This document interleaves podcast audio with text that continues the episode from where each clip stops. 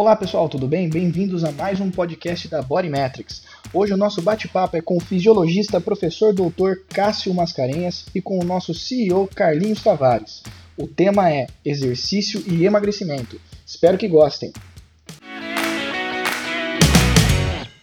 O Cássio, professor doutor Cássio Mascarenhas, primeiro grande amigo meu, na verdade não é segredo para ninguém, né?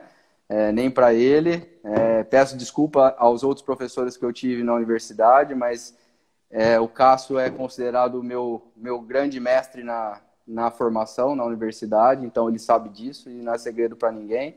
Só tenho a agradecer, me ajudou muito no começo da minha carreira. O nosso tema é exercício e emagrecimento. E Isso. acho que é um tema bem bacana, né? Que ele aborda diversas áreas da saúde, né? E tem várias coisas para a gente poder desmistificar, né? Nesse assunto, né? E acho que assim, eu, eu preparei algumas perguntinhas aqui para a gente ir debatendo, né? E acho que para a gente começar desmistificando um pouco todo, todo essa, esse assunto, né? A gente dividir, dividir aqui o, o, o, o grupo, né? Daria para dividir em mais grupos, né? Mas pelo menos dividir em dois grandes grupos, né? Que é esse pessoal que são os entusiastas, né? Da, da academia, o pessoal que está é, no treino da moda, na dieta da moda. E nós temos um grupo muito bem definido que é o grupo dos obesos que são doentes, né? A gente pode dizer, né, Cássio? E que a, a gente tratar esse assunto para esses dois públicos é totalmente diferente, né? Eu queria que você falasse um pouco disso para a gente. É, isso é interessante. Isso é realmente bastante diferente. Pensar exercício voltado né, para emagrecimento, para perda de massa gorda, ele tem, que, ele tem que, em primeiro lugar, ser contextualizado. Esse é o primeiro ponto. Olha, você está pensando o exercício para perder gordura, para reduzir gordura corporal em quem? É num indivíduo magro, quer dizer, eutrófico, sobrepesado, que já frequenta a academia ou clube, que tem envolvimento, eu chamo isso de vínculo afetivo com o exercício, é um indivíduo que é praticante regular e que precisa perder 2, 4, 5 quilos, 6 quilos. Ou nós estamos falando nisso para um indivíduo obeso, obeso grau 2, obeso mórbido, com IMC de 32, 34, 35, 38 kg metro quadrado e que nunca praticou atividade ou exercício físico na vida, que desde a infância, na educação física escolar, já não gostava, já não se deu bem, tem um déficit motor enorme, né? tem uma, uma, uma carência de repertório motor enorme. Nós estamos falando de dois públicos, duas populações infinitamente diferentes pensar a mesma abordagem. E aí, Carlinhos, eu estou vendo que grande parte do que nós temos aqui, que eu estou vendo o pessoal entrando, é nutricionista e educador físico, Sim. as duas grandes áreas, talvez tenha mais, obviamente, mas estou vendo dois grandes núcleos.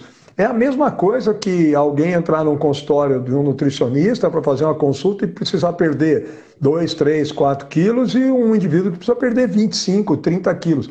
As intervenções não são as mesmas. E muito Sim. logicamente, né, por meio do exercício, também não podem ser as mesmas. Até porque vínculo afetivo é o determinante de começar algo e, acima de tudo, de manter algum tipo de comportamento, seja ele um comportamento nutricional ou seja ele um comportamento do ponto de vista motor. Então, esse é o primeiro grande ponto. Quer dizer, vocês, né, nós estaremos pensando em quem? Né? Eu vou prescrever exercício para perda de massa gorda. Você está falando de quem e do que em relação a essa perda?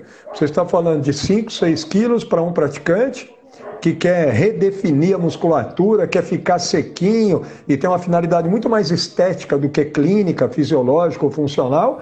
Ou nós estamos falando de intervenção em obesidade em indivíduos com baixíssimo vínculo afetivo pelo exercício e com baixo nível de repertório motor? É, são dois é, mundos são... completamente diferentes. Totalmente. Na, e, e, como que você enxerga isso? Que acho que é uma coisa que tem, você, você mencionou de acordo com o grupo. É, a estratégia multidisciplinar é diferente, né, também, né? Não é só o olhar do, do educador físico, o olhar do nutricionista tem que ser bem nessa mesma linha, né? Acompanhando a estratégia do treinamento, né? É, exatamente. É, acima de tudo, em primeiro lugar, se eu, se, eu, se eu estou intervindo com um indivíduo eventualmente ali sobrepesado é, e que muitos nem, nem, nem tanto né, precisam, precisam fazer uma readequação é, nutricional muito drástica, muito radical. É, aí você tem um nível de interação educador físico nutricionista. Agora, eu vou lá e vou atuar num indivíduo que precisa perder 25 quilos, 30 quilos e que já tem um quadro de obesidade que eu chamo de obesidade clínica, por exemplo, com com dislipidemia associada, com quadro de inflamação subclínica, com proteína C reativa plasmática alta. Para essa intervenção eu vou precisar muito mais né, da associação de outros profissionais. Nesse quadro, a intervenção multidisciplinar vai ser muito mais determinante do êxito final do que um indivíduo com 4 a 5 quilos que que se bobear, né, e eu não quero desmerecer a atuação de ninguém, por favor, não me levem por esse, por esse caminho, mas se ele procura primariamente uma academia ou um personal trainer, 4 a 5 quilos, talvez eu não precise, né? De uma intervenção nutricional já de imediato. Agora, 20, 25 quilos, eu, ó, vamos trabalhar juntos, certamente. Agora, se o indivíduo está precisando perder 4, 5 quilos e ele tem hábitos nutricionais totalmente desregrados, ele vai precisar passar por uma reeducação. E eu nem falo em dieta restritiva, porque dieta de restrição calórica para 4 ou 5 quilos não tem lógica. Agora, um indivíduo com 25, 30, 30 e poucos quilos acima do peso, obeso mórbido, inflamado, com dislipidemia, com um monte de fator de risco, esse indivíduo vai precisar passar por uma pelo menos por algum momento, por uma restrição. E aí, né, Carlinhos, é que vem outro ponto importante. Se vai haver restrição calórica na forma de carboidrato, quer dizer, uma dieta com restrição calórica e baixo nível de ingestão de carboidrato, isso também interfere decisivamente com as minhas estratégias de treino, porque o indivíduo privado de carboidrato tem uma outra capacidade de trabalho e o processo de adaptação do organismo dele aos estresses de treino cotidiano são também muito diferentes. Ele leva muito mais tempo para promover as adaptações.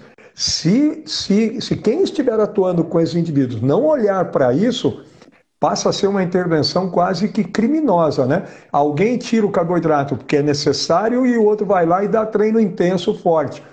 É, é, é o risco é, passa trabalhando... a ser o risco, o risco passa a ser todo do indivíduo que está sendo a experiência Exatamente. no caso, né? É, estão é. trabalhando de forma meio, meio criminosa com alguém. Tem alguém que está sendo prejudicado sem saber. Ô, Cassião, e como que, como que a gente, para a gente começar a alinhar isso, o mais, mais interessante para gente, para o pessoal entender um pouco melhor, né?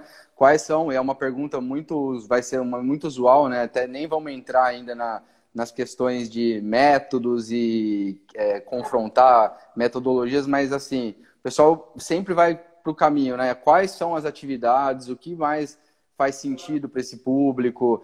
É, a gente tem a questão tem muito assunto aí, né, nesse meio. Tem a questão ainda de muitos mitos e verdades sobre a musculação, que ainda hoje ainda tem esses, essas questões na, no, no quesito emagrecimento, né? Então, é, vamos tentar levar um pouco o pessoal entender melhor, é, principalmente é, quais as atividades, porque assim, é difícil você falar em atividade recomendada, né? Como que você olha isso aí? Mas o pessoal insiste em pensar é, nessa linha de pensamento, saber qual é a melhor, qual é a pior, como que é. faz, é. né?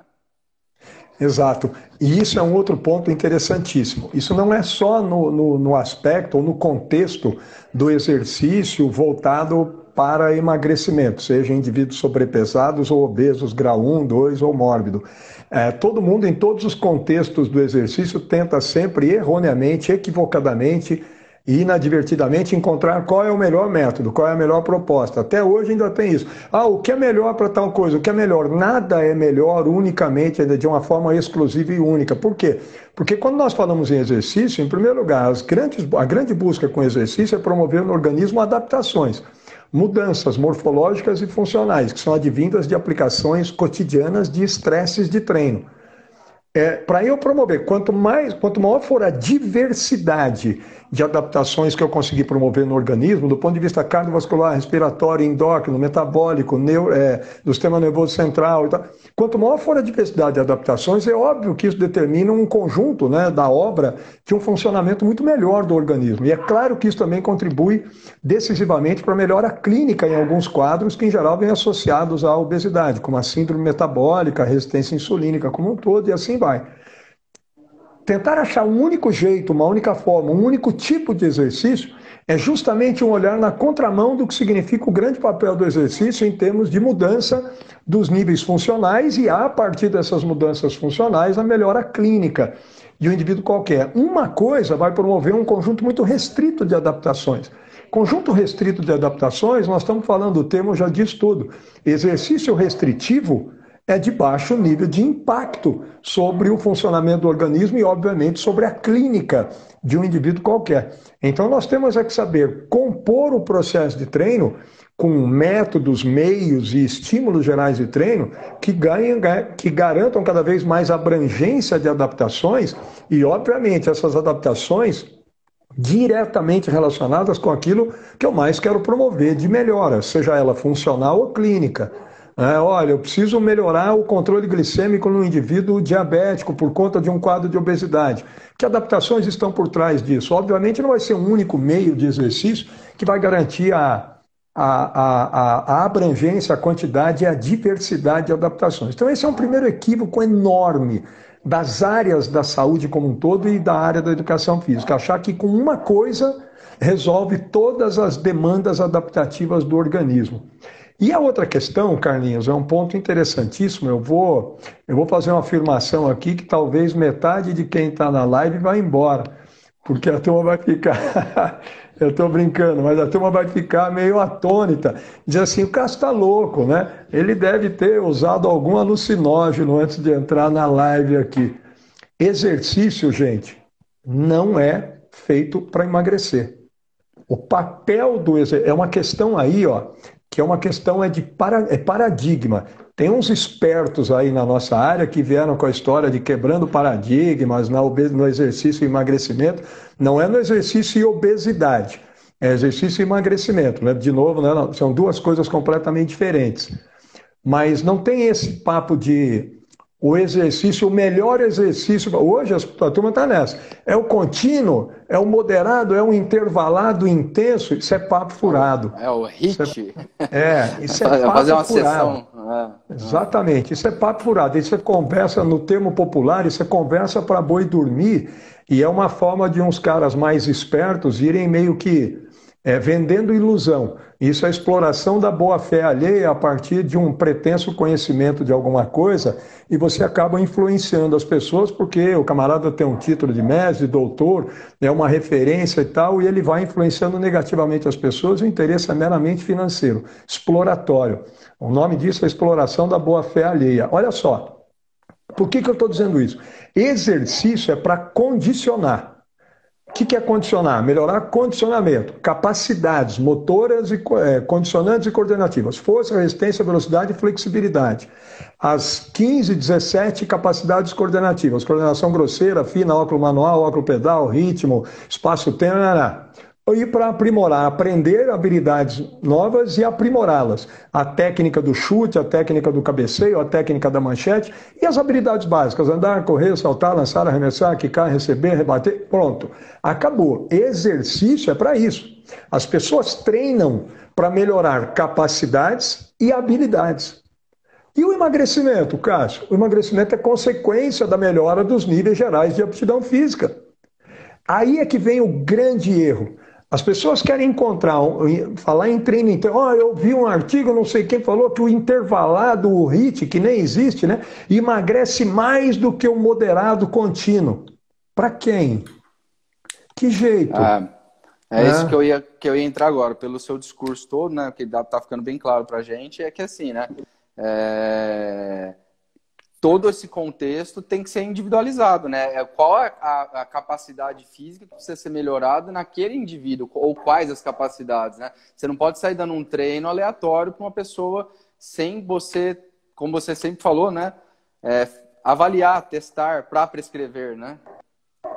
É, exatamente. E olha, eu vou aproveitar todo momento que eu tenho visto aí bastante nutricionista aqui entrando e presente aqui. É, entendam sempre isso, gente. Olha, olha como, a, como as coisas têm a ver né, nas duas áreas. É, não adianta nada alguém precisar perder 10 quilos e procurar um nutricionista e entrar com aquelas dietas radicais, as dietas da moda, né? Dieta de restrição, uma dieta altamente restritiva, ele passa um mês, dois meses nessa dieta altamente restritiva, sonhando com todo tipo de alimento que ele sempre gostou, sempre quis, fala, não vejo a hora de poder voltar a comer como eu comia antes. Então, meu amigo, o negócio é o seguinte, eu sempre digo isso quando alguém fala, ah, eu vou começar a fazer dieta, eu vou fazer jejum intermitente, eu vou fazer dieta de restrição, eu vou fazer a dieta cetogênica, eu vou dizer assim, ó, eu tenho duas Duas coisas que eu preciso te perguntar. Primeiro, você tem psicólogo? Essa é a primeira pergunta que eu faço. A segunda, você vai ficar nisso para o resto da vida. Esse vai ser o seu novo comportamento alimentar nutricional. Todo mundo que eu pergunto isso fala assim, mas você vai ficar assim agora é para o resto da vida. Eu falei, é isso. Eles falam assim para mim, está louco? Ele fala, está louco que eu vou ficar comendo isso? Eu falei, então se você está começando a comer de um jeito, se alimentar de um jeito, para daqui a dois meses abdicar totalmente dessa, desse padrão nutricional. Então, olha, isso realmente é, é irracional, isso é surreal, irracional, é meio maluco. Por isso que eu te perguntei primeiro se você tinha psicólogo. Né? E depois você vai precisar de um, de um médico, de um endócrino, para resolver todo o distúrbio endócrino metabólico que você vai ocasionar no seu organismo, ainda mais se fizer isso de maneira recorrente. Então, volta agora e pensa no exercício. É a mesma coisa. Quer dizer, eu preciso de um novo comportamento nutricional e motor. E as pessoas ainda hoje, eu fico meio indignado, né, Carlinhos? Porque nós estamos em 2020, nós não estamos em 1820, nós estamos em 2020 e nós ainda estamos intervindo, por exemplo, com indivíduos obesos de grau 1, porque grau 2 e 3 não existem em academias e clínicas. Eles não vão. Quando existe, eles não, eles não respondem, eles não compõem 2% da população da academia. Se tiver até 5%, 5% é a exceção. Então, quando tem, ah, eu tenho 5% dos alunos obesos, então você não tem nenhum, porque isso é exceção. Né? Na estatística é o P menor ou igual a 0,05. Então você não tem. Né? E eles realmente não existem nas academias e clínicas. As pessoas até hoje, em 2020, na nossa área, né, o Carlinhos é professor também de educação física, não está exercendo mais, mas tem o orgulho de ser professor de educação física. Até hoje, em 2020, nós intervimos com o indivíduo obeso por meio do exercício, sem conhecer o padrão motor, o comportamento motor dele. As pessoas começam a dar treino para um obeso e não sabem, falam, oh, estou dando treino para um obeso, professor, o que você acha melhor? Qual é o comportamento motor dele no dia a dia? Como é o dia dele do ponto de vista motor? Do mesmo jeito que o nutricionista, para começar a intervir, a primeira ferramenta avaliativa que ele faz é o recordatório de 24 horas, o questionário de frequência alimentar e tal. Eu preciso saber a história motora desde cedo, desde a infância, adolescência, enfim, e hoje, atualmente, porque eu vou ter que mudar esse hábito motor. Ele vem aqui comigo, faz uma hora de exercício, três dias por semana, com gasto calórico, e daqui a pouco a gente fala dessa questão do gasto, mas com gasto calórico médio de 300 a 400 quilocal por hora, ele soma mil quilocal por semana e eu quero que ele emagreça com mil quilocal de gasto calórico por meio do exercício por semana. Isso, gente, é, é acreditar, né? Ou, ou em, em, em Papai Noel, ou em, em, Mula Sem Cabeça, ou em Saci Pererê, enfim, é acreditar em qualquer Ô, coisa. Você diria, você diria, uma questão, você está falando, veio um questionamento, que esse, é, essa falta de conhecimento de, desse repertório que você está falando é justamente porque é, esse pessoal não está nas academias, esse pessoal não está envolvido em estudos ou etc. Falta um pouco disso também. A ausência desse público causa esse gap entre o profissional quando ele se depara com esse tipo de questionamento que você está falando? É, eu acho que isso é muito mais, Carlinho, pela a, é, as coisas são causa e consequência. Se a gente olhar dessa maneira, é, na sua pergunta, eu vou dizer assim, a gente olharia para isso como se a, se a, se a ausência desse público mais obeso nas academias fosse, e a partir daí a falta de propostas para esse público fosse a causa. Né? A falta de propostas é a causa, é a consequência da causa. Quer dizer, qual é a causa? Os obesos não vêm. Então, consequentemente, a educação física e o setor de academias não têm propostas mais atrativas e mais eficazes para ele. Mas eu vejo isso de uma maneira contrária. A ausência deles na academia é a consequência, a causa é a fragilidade conceitual da área em relação à intervenção na obesidade e não no emagrecimento. Por isso que eu já, desde o começo da live, ele falou: intervenção em obesidade é uma coisa, exercício e emagrecimento é outra. O que se fala hoje de exercício e emagrecimento é isso: é para o praticante lá, é o frequentador assíduo que quer perder 3, 4 quilos. Aí eu até consigo fazer treinos mais intensos com ele, porque ele tem condicionamento físico para isso. Agora, intervenção em obesidade, o primeiro ponto, tem que entender comportamento obeso. É, e nós chamamos isso na prática de na teoria de comportamento obesogênico, o que leva à obesidade. E aí, se você, se você for olhar para isso, você fala assim: espera, mas o obeso que está chegando aqui para mim é um obeso exógeno ou endógeno? É, infelizmente, se a gente colocar 10 obesos grau 2 dentro de uma academia e pedir para os profissionais, discrimina agora quem é exógeno, quem é endógeno. Falou, não sei, eu nem sei exatamente do que se trata isso, né? Será que alguma coisa dessa é contaminada? É, é, será que isso pega, transmite, né? Será que alguma coisa dessa? Então, preciso desse reconhecimento, porque 5 a 10% da população obesa é obeso endógeno, quer dizer, obeso de causa interna distúrbio endócrino, metabólico e por aí vai. Causa, e aí a é, gente... É, genética vai conseguir esses, essas informações com exames mesmo, né? específicos, né, no caso, né? Olha, Carlinho, existem. É aí que entra aquilo que eu sempre falo, e você já me ouviu falar disso, que é a tal da criatividade intelectual. Né? É, o indivíduo, a partir de um nível mais profundo e mais avançado de conhecimento sobre um tema, ele a partir daí começa a criar as suas ferramentas para fazer diagnóstico. É amplamente possível ter uma precisão em torno de 70%, 80% de precisão num diagnóstico de obesidade endógena ou exógena com uma grande anamnese. Né? Grande não no sentido quantitativo, né? mas qualitativamente falando. Se eu tiver uma anamnese muito bem desenhada, muito bem elaborada, né? e que seja uma anamnese de intelectualização, é, eu consigo fazer uma identificação muito próxima da verdade em relação à exogenia ou à endogenia. Por que, que isso é inicialmente tão importante? Obeso endógeno, se eu vender para ele a ideia de que ele vai começar a treinar comigo e vai ficar magro, isso é de novo mais uma venda de ilusão. Isso é uma sacanagem tremenda. Ele não vai ser magro nem com dieta e nem, nem com intervenção nutricional, nem com reeducação alimentar e nem com exercício. Então, esse tipo de obeso não deve fazer exercício ou não precisa? Claro que precisa. Volta no que eu falei antes. Exercício não é para emagrecer, exercício é para condicionar. Esse indivíduo será obeso sempre, porque ele é endógeno. Ele vai ser um indivíduo obeso, menos obeso, mas ele será um menos obeso condicionado, com força adequada, resistência, flexibilidade, e vai viver a vida e vai explorar o mundo de um jeito infinitamente melhor do que seria um conjunto de perspectivas que ele teria para os próximos anos de vida dele, principalmente depois que ele tiver com mais de 45, 50 anos de idade. Isso é um grande motivo para esse indivíduo fazer exercício. E aí, Carlinhos, eu queria só fechar um raciocínio importante para a turma entender. Quando eu falo que o exercício não é para emagrecer, muita, por isso que eu brinquei, muita gente vai sair porque eles vão assustar.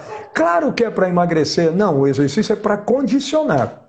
Um alto nível de condicionamento físico, o que, que significa isso? Um VO2 máximo alto, um limiar anaeróbio alto, um nível de força alto, uma massa muscular preservada daquilo que ele tinha lá aos 20, 30 anos de idade e um nível, por conta desse condicionamento físico diferenciado, um nível natural, espontâneo de atividade física ao longo da semana, porque olha uma diferença drástica, uma diferença marcante de comportamento motor. As pesquisas mostram isso de maneira muito clara. Indivíduos obesos, sedentários e, portanto, mal condicionados, ficam mais tempo do dia sentados e andam menos do que indivíduos eutróficos com o mesmo nível de condicionamento físico. Para o mesmo valor de VO2 máximo, obesos ficam mais tempo sentados e quando andam, andam um tempo menor e em velocidades menores. Portanto, eles gastam ao longo do dia espontaneamente menos calorias. Vai ficar mais difícil de manter o peso. Agora, se eu elevo ele de 6 metros, ó, vou dar um dado aqui importante para a educação física. Obesos de meia idade, homens, meia idade, vamos pensar aqui 50 anos. Isso para mim é terrível falar, né? Porque eu já estou acima da meia idade, né? Isso é muito ruim de constatar, né? Olha, quando, quando, eu tive aula com você, você ainda se orgulhava de falar desse tema. Agora você está passando 20 anos já. Já mudou o discurso, esse eu não conhecia. Esse é, é Ô Carlinhos, eu precisava estar com a câmera aberta aqui, porque agora eu ia te dar uma sacaneada, porque eu tô vendo a sua. O Carlinhos, a lateral dele, olha lá, já tá branquinho o cabelo. É. Eu ainda, eu ainda tô menos branco, você sabe, eu já ia falar, mas não, tá vendo? Não mas pode, eu tô com não menos... pode pintar, né? eu, tô mais, eu tô mais enrugado, mas eu tô com menos cabelo branco. Mas aí, Carlinhos, eu vou dar um dado interessante para a educação física, que é o seguinte. Esses indivíduos obesos, homens de 50 anos de idade, eu estou falando agora de obeso grau 2, tá? Vamos pegar nem, nem, o, nem o obeso nem o obeso principiante, nem o obeso mais veterano, né? nem o obeso grau 1, nem o obeso mórbido. Obeso grau 2, 36, 37 kg metro quadrado de IMC. Esses indivíduos têm, o normal para o homem eutrófico, na casa dos 50 anos, é em torno de 9 metros de VO2 máximo. Os obesos grau 2 têm em torno de 6 a 7 metros. Se parar para pensar nisso, você fala assim: espera, Cássio, mas o que quer dizer isso? Quer dizer o seguinte: ele tem 50 anos de idade no RG, cronológica. A idade cronológica dele é de 50 anos. A idade fisiológica dele não é a biológica, é a fisiológica, ela é de 75 a 80. Ele tem 25 a 30 anos a mais do que a, a idade cronológica. Portanto, essa obesidade é uma obesidade de alto nível de comprometimento funcional e agora clínico. Esse indivíduo é, é desse indivíduo que eu estou dizendo, é esse que fica o dia inteiro, a, a, cada minuto que ele puder, ele fica sentado. O nível de gasto calórico diário dele, a taxa metabólica diária dele é baixíssima. Boa parte desses indivíduos, a gente falou de obesidade endógena e exógena. Muitos obesos iniciam, a maior parte, de 90 a 95 dos obesos, tem origem, a etiologia da obesidade é exógena. O que é a obesidade exógena? Comportamental. Mas, acima de tudo, não comportamental de baixo nível de atividade físico-motora, mas de má, maus hábitos alimentares. Porque ninguém vai engordar simplesmente porque é sedentário. Se ele souber ajustar a alimentação, ele não vai desenvolver obesidade. Entendeu? Então, agora, o obeso endógeno, ele não é obeso por falta de exercício. Então, não é o exercício que vai, vai mudar completamente o quadro. E isso é fundamental entender. Aí, esse indivíduo obeso, com 50 anos e que tem fisiologicamente 75 a 80 anos, o comportamento motor dele é, em alguns casos, com alguns, é, eu chamo isso de recordatório motor, o pessoal da nutrição vai, vai me entender. Na nutrição, um dos primeiros instrumentos né, e ferramentas de avaliação é, é o recordatório nutricional de 24 horas. Eu trabalho com os pacientes obesos com uma ferramenta que nós criamos, que eu chamo de recordatório motor de 24 horas.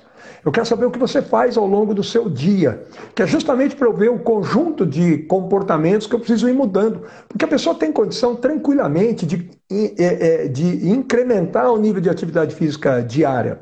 E isso, quando você soma essas, não é o momento mais que ele está comigo. O momento que ele está comigo, ele está fazendo exercício físico. Mas quando ele estiver longe de mim, que vai ser a maior parte da semana dele, porque ele vai treinar três dias por três horas por semana, por exemplo. Tá? E as outras horas da semana ele vai ficar sentado e deitado. Eu não vou mudar nunca o comportamento e muito menos a condição dele. É só a nutrição e mais ninguém que vai conseguir fazer alguma coisa acontecer. Agora, Carlinhos, último ponto disso. É fundamental, então, que as pessoas entendam. Aliado a isso, esse indivíduo tem déficits motores enormes e um déficit fisiológico enorme. É impossível, humanamente impossível, treinar intenso com ele dentro da perspectiva do que se fala por aí. Por isso que eu digo, não existe nada que envolva essa, essa, esse público. A educação física rigorosamente não sabe trabalhar com obesidade. Porque se ele tem 6 metros de VO2 máximo, o intenso para ele é 6 por hora. 6 por hora, ele entra em fadiga extrema em 2 minutos. Quer dizer, ele tem que fazer, ele tem que fazer um treino, ele vai conseguir treinar em velocidades é, de 4,5, 5 4 no máximo. Hora, exatamente. 4, 4 é por hora é a velocidade dele. É isso. Se ele ficar uma hora nisso. Né? O nível de capacidade é. dele é essa. Né? Se ele ficar uma hora nisso, ele vai gastar 300 e poucos quilocal. Se ele tiver aí uns 110 quilos por aí. Ninguém emagrece sem, gastando sem, 300 quilocal por dia. É, que, que esse tipo de. A gente vê muito, né? Eu vi muito isso na prática, né? É, é, a falta desse conhecimento faz com que esse pessoal, muitas vezes, quando eles estão presentes nesse cenário de academia, etc., que eles sejam levados a níveis de exigência que vão fora dos padrões, né? E o cara, o próximo passo, ou o cara não volta no outro dia, ou ele se machuca na segunda semana, né? Porque, Tranquilamente.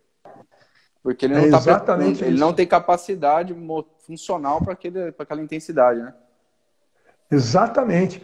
E aí não tem como, quer dizer, essas histórias de ah, vou fazer um intervalado intensivo, tal do HIT e tal, está fora, está completamente fora. E é esse público que precisa de uma proposta, primeiro lugar, lógica, né, coerente, racional, né, verdadeira, atrativa, científica, técnica, isso infelizmente não existe. E vejam, aí ele vai perder peso. Fundamentalmente, inicialmente, nos primeiros 4, 5, 6 meses, qualquer coisa que ele venha perder de forma significativa de peso, 10 quilos, 15 quilos, e eu aí já não vou nem falar de dieta restritiva em cima, de uma reeducação e o início de uma restrição, porque quando o quadro clínico já é um pouco mais agravado, é, infelizmente, eu digo, a gente, é, o nutricionista, o endócrino, que forem os responsáveis, vão precisar de um pouco de radicalismo aí para poder garantir uma uma, uma perda de peso mais considerável na forma de gordura, mas o que eu quero dizer é isso? Ele está em restrição, a capacidade de trabalho fica pior ainda.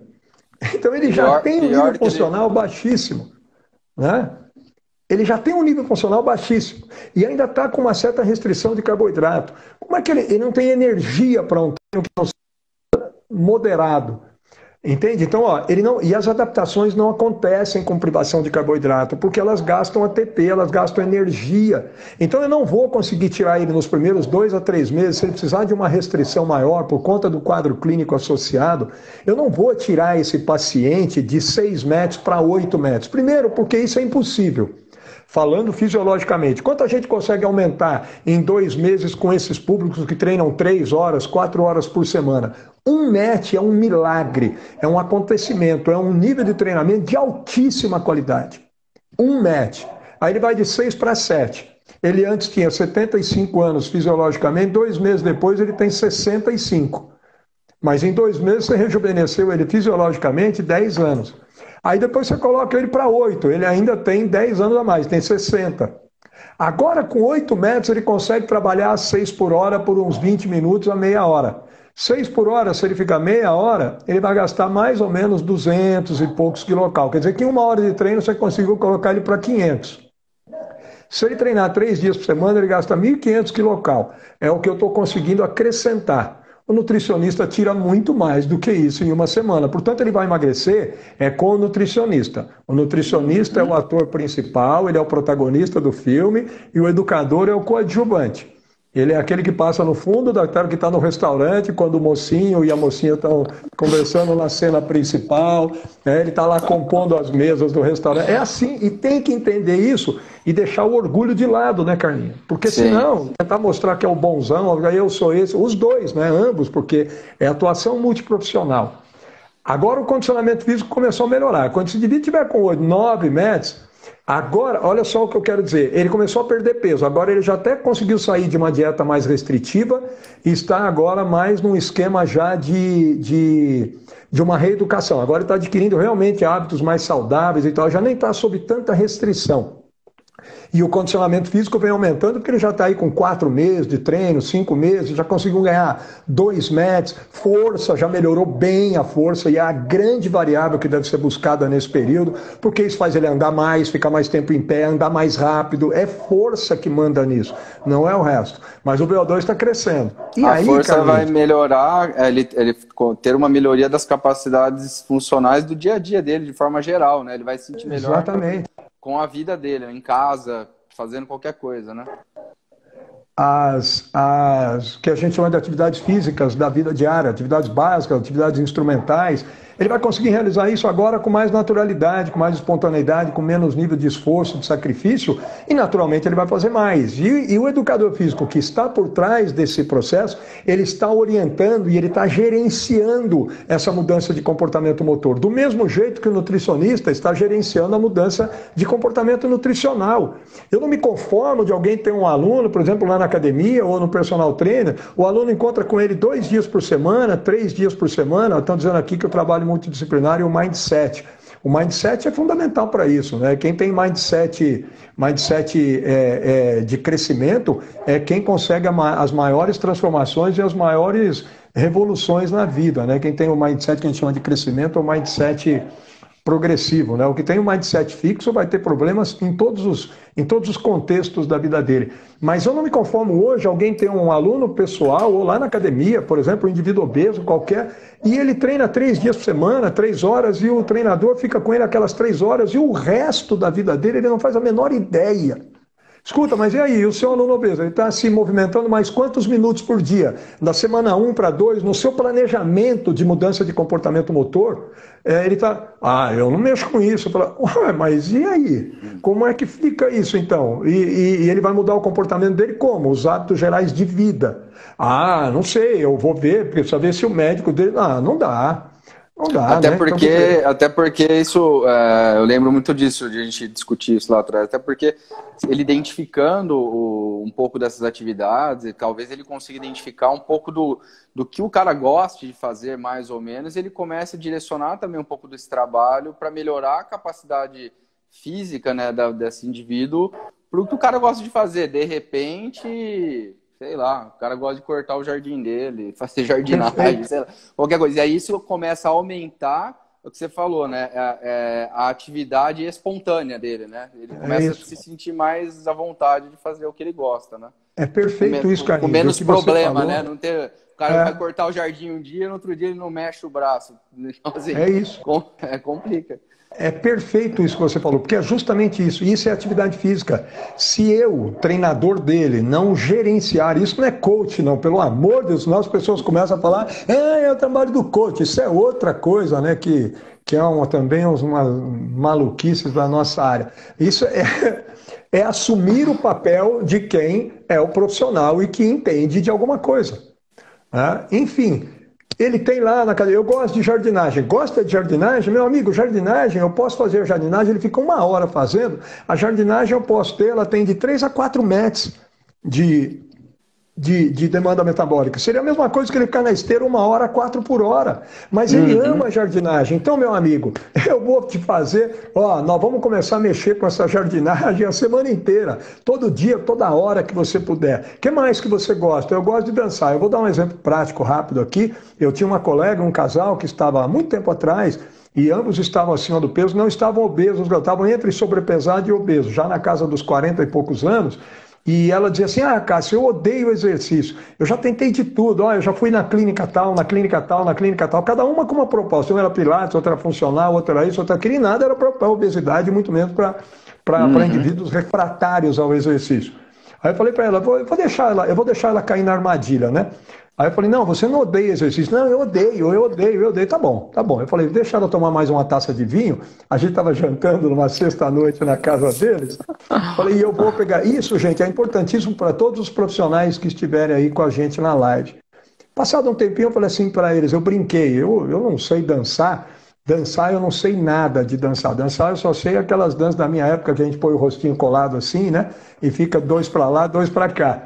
Mas eu virei aquele dia, na época até minha ex-esposa até assustou, que eu falei assim, olha, gente, hoje é sexta-noite, vamos para algum lugar para sair para dançar, porque, nossa, eu tô afim de dançar. Mas eu só queria provocá-la. Ela falou assim, nossa, Cássio, eu amo dançar. Eu falei, tá vendo? E você acabou de falar para mim que você odeia exercício. Eu posso até assumir que você odeia exercício. Mas a atividade acabou de falar para mim que você ama dançar. Dançar pode ser uma atividade, e se eu, treinador, quiser, isso vai ser um exercício físico. Então o negócio é o seguinte: arrasta o sofá da sala, três dias a quatro dias por semana, todo dia que você não for para academia, você vai chegar em casa à noite, arrastar o sofá da sala, os dois vão colocar um forró aí, qualquer coisa que balança um monte e vocês vão dançar. Topa? Ela falou, nossa, eu amo. Eu falei, então pronto. Já achou Como que eu atividade, né? É, e é o que eu disse para ela, eu, eu vou te passar um prato algum prato, alguma refeição, alguma coisa que você nunca comeu. E eu vou te perguntar: você, você gosta ou desgosta desse prato, dessa comida? Ela falou assim: como é que eu posso te falar se eu nunca experimentei? Eu falei: então nunca diga que você odeia exercício de forma geral. Diga que você odeia todos os que você já fez. Porque aquilo que você não fez ainda, você não odeia. E existem coisas que a educação física ainda não trouxe para esse público e que em 2020 já está na hora de trazer. É, ao invés de ficar apresentando sempre as mesmas coisas que nós já sabemos que eles são refratários, que eles começam e param. Isso, Carlinhos, é uma coisa surpreendente. Um obeso entra numa academia, treina aquelas coisas que não tem nada a ver com a vida dele, fica na frente do espelho fazendo três de rosca direta, três séries de bíceps isso, três daquilo, três de não sei o quê, supino reto, supino inclinado, pec deck, rosca direta, minha nossa. Bom, beleza. Ele para. Um ano depois, ele volta para a academia e a academia dá o mesmo processo de treino para ele. Eu digo assim, escuta, essa, essa proposta que você fez para ele era para quê? Vocês fizeram uma vaquinha aqui, fizeram um bolão para ver que, ele, que se dessa vez ele ia sair mais rápido. Vocês tentaram ver quem acertou, quem ganhou o bolão, de quanto tempo ele ficou. É inacreditável isso, Carlinhos. Não muda, é né? inacreditável. Né? É, é, Ele já reprovou esse modelo. Você vai aplicar de novo o mesmo modelo? O bolão está rolando lá atrás, entendeu? Na sala dos professores, para ver quem ganha, qual dia ele vai embora da academia, né? E pior de tudo, que é se a gente pegar a grande realidade do mercado, né? Se ele for embora e for para outra, o pessoal vai fazer o bolão na outra também. Né? fazer o bolão na outra. o, cara, o cara não sabe o que está acontecendo. Porque não Exatamente.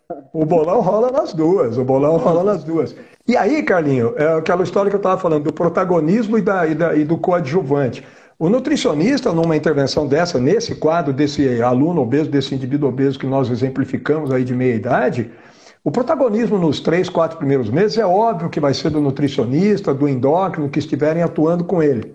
E o nível de condicionamento está aumentando. Daqui a pouco, a relação de protagonismo e de, de, de, de coadjuvante muda. Agora, hum. o educador físico começa a assumir o protagonismo. Por quê? Porque com nível melhor de, de condicionamento físico e menor nível de restrição de carboidrato, eu já consigo ir um pouco além com os treinos e a resposta adaptativa dele já começa a ser diferente. A partir daí, eu consigo colocar mais nível de condicionamento, ganhar um pouco mais de massa muscular, resgatar mais, é fundamental para o trabalho e para o metabolismo, para a taxa metabólica basal e diária. E agora eu começo a gastar mais calorias no treino, porque agora ele saiu de 6 para 9 METs. E agora eu consigo também, ao longo da, da, semana, ele já não fica mais parado o dia inteiro. Eu fui encontrando alternativas de atividade física que ele gosta, fui apresentando e o condicionamento físico melhorando. Ele já consegue também no dia a dia fazer mais coisas. E agora ele complementa a perda de peso por aqui, porque agora ele gasta 600, 700 quilocal numa sessão de treino e ele ainda gasta mais 200, 300 a 400 todos os dias fazendo atividade física, das 7 da manhã às 11 da noite. Já é tudo mais, ele anda mais, ele fica mais tempo em pé. Carlinhos, uma hora em pé e uma hora sentado, se eu ficar uma hora em pé, comparando com uma hora sentado, a gente gasta de 8 a 10 quilocal a mais. Quer dizer que se esse paciente ficar duas horas a mais em pé do que ele ficava três meses atrás, ele já gastou 20 quilocal.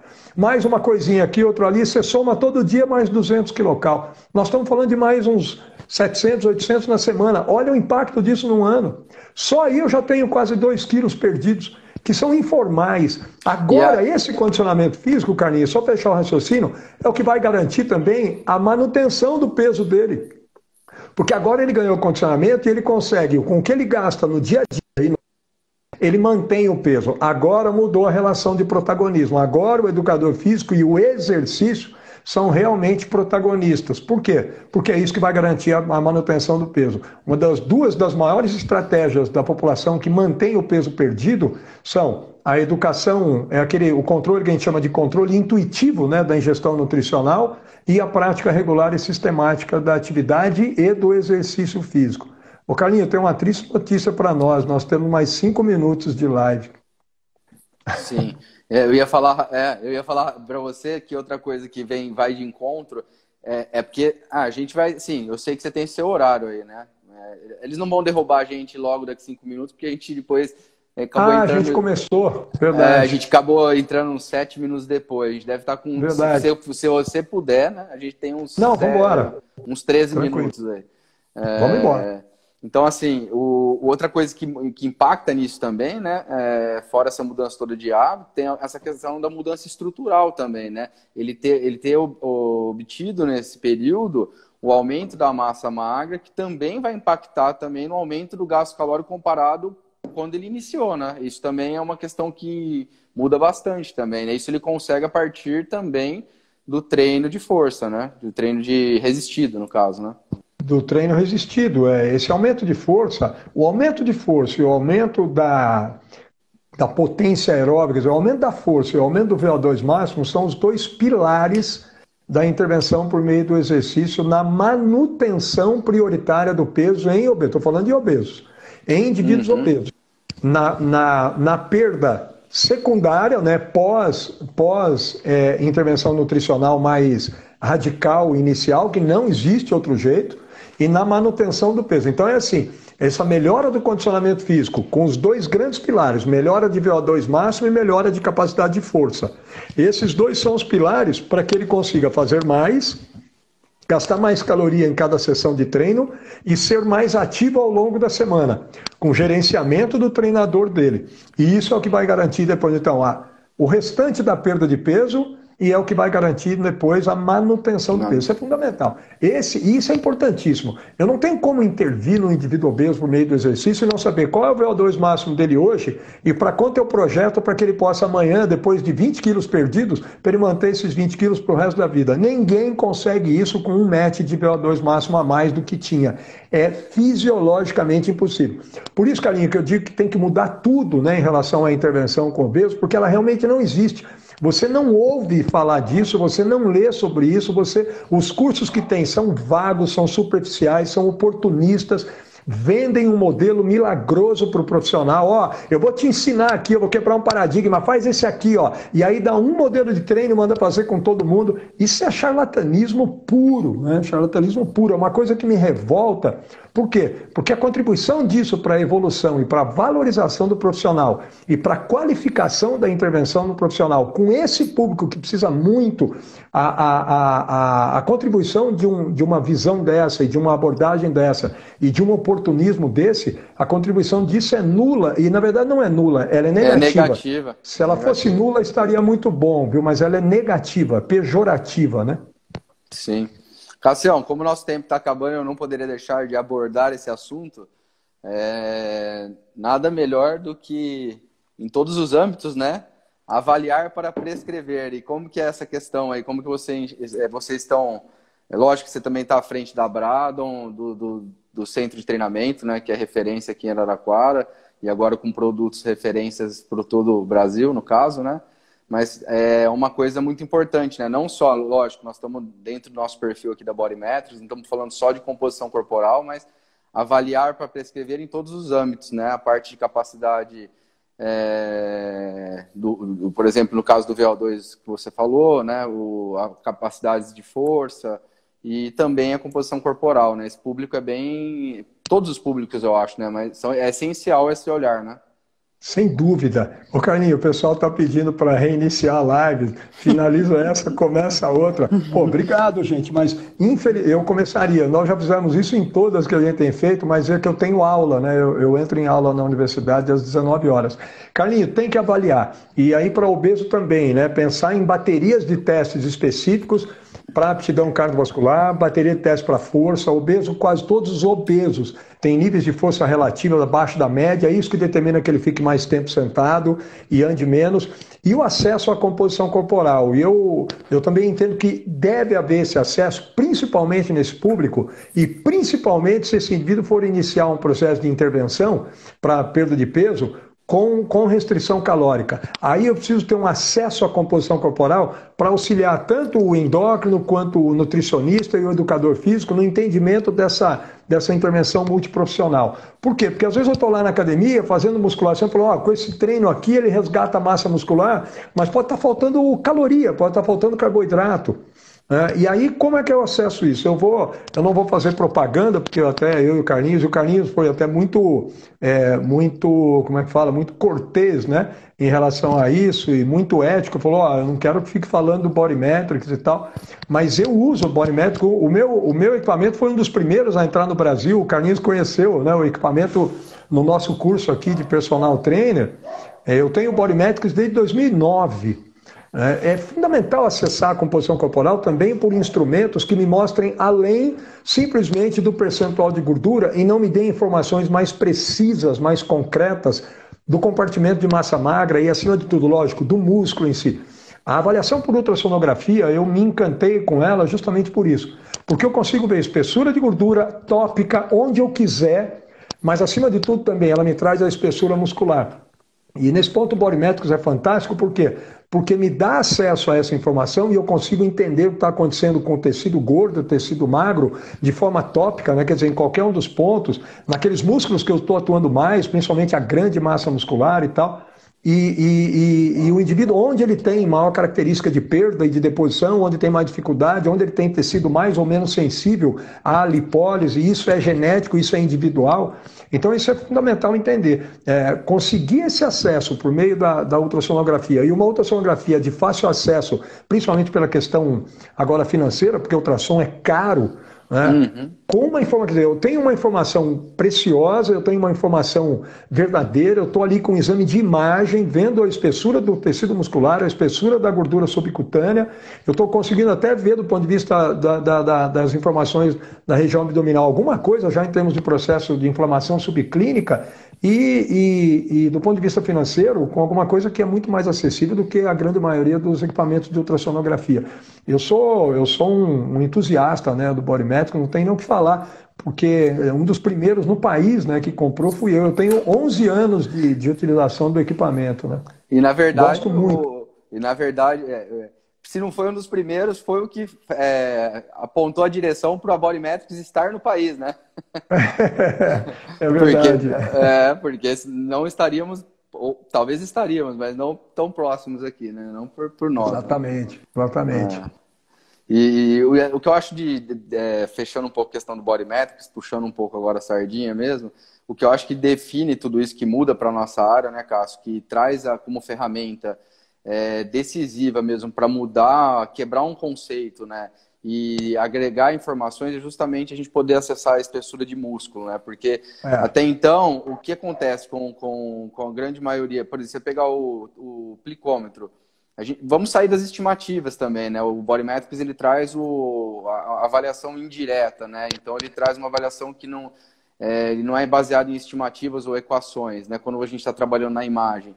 Mas é. essa relação, né? Você ter as duas informações, a espessura de músculo e a espessura de gordura, traz um olhar totalmente diferente de você pegar só uma prega cutânea e passar uma fita métrica, porque você não sabe exatamente o que está acontecendo a nível muscular, se o cara realmente está emagrecendo ou se ele está perdendo massa magra, né? É. Porque a grande maioria dos casos o cara está perdendo massa magra.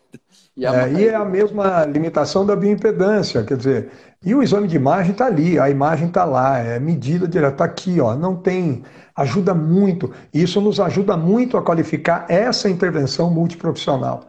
Olha, nutricionista, eu preciso de um pouquinho mais de aporte calórico porque eu não estou conseguindo nada de ganho de massa muscular, isso está isso tá trabalhando contra nós dois, para esse período aqui eu já precisaria disso. Então ajuda muito nesse aspecto. Eu, eu tive uma experiência né, na época da clínica ainda, né? É, que não sei como que é para vocês lá na Brado, mas ele também me ajudou muito a imagem a fazer o, o aluno o, a criar consciência, porque era visual, então ele entendia muito mais o que estava acontecendo com o corpo dele. A partir do momento que a gente gerava duas imagens comparativas, né? E trazer é. esse resultado de forma visual. É, é, era algo que tinha uma aderência muito maior na proposta, pela compreensão do que estava acontecendo, né? Exatamente. Mas é isso, e, e, eu, eu, bom, não adianta, eu sou entusiasta, né? Entusiasta mesmo em relação à, à medida do Body Matrix. Carlinhos, eu acho que eles vão nos derrubar. Então, o pessoal aqui perguntando, eu vi aqui onde eu dou aula, eu dou aula na Uniar em Araraquara e na Unaerp em Ribeirão Preto.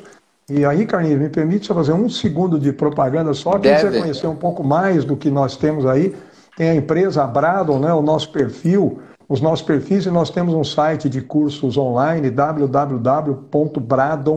www.bradon.com.br. O Bradon tem na nossa, na nossa divulgação da live aí, né, o jeito que escreve é Bradon com H entre o D e o O e N no final, N de navio. Mas quem quiser conhecer um pouco mais nos nossos perfis aí, e Carlinhos, agradeço imensamente o convite, bom demais eu... a gente conversar aqui. E agradeço, agradeço. A, a, a, o tema, né? Quer dizer, a oportunidade da gente falar de um tema tão gostoso e, e tão, tão relevante e tão inexplorado, né? Por incrível que pareça, na nossa área. Eu vou te pedir para deixar a live gravada, mas eu sei Vamos que você deixar. deixa. E a live fica gravada aí no ambiente de a vocês. Live né? vai ficar, a live vai ficar gravada no IGTV da Bodymetrics, depois ela vai ficar gravada também no YouTube da Bodymetrics e nós também no blog da Bodymetrics ela vai virar um podcast dessa live. Então para quem quiser escutar no carro a live, mas depois eu encaminho tudo isso para você também, Cassião. E, e também Legal. quero agradecer a sua presença aqui, ter aceitado o nosso convite. Espero que a gente consiga marcar outros bate-papos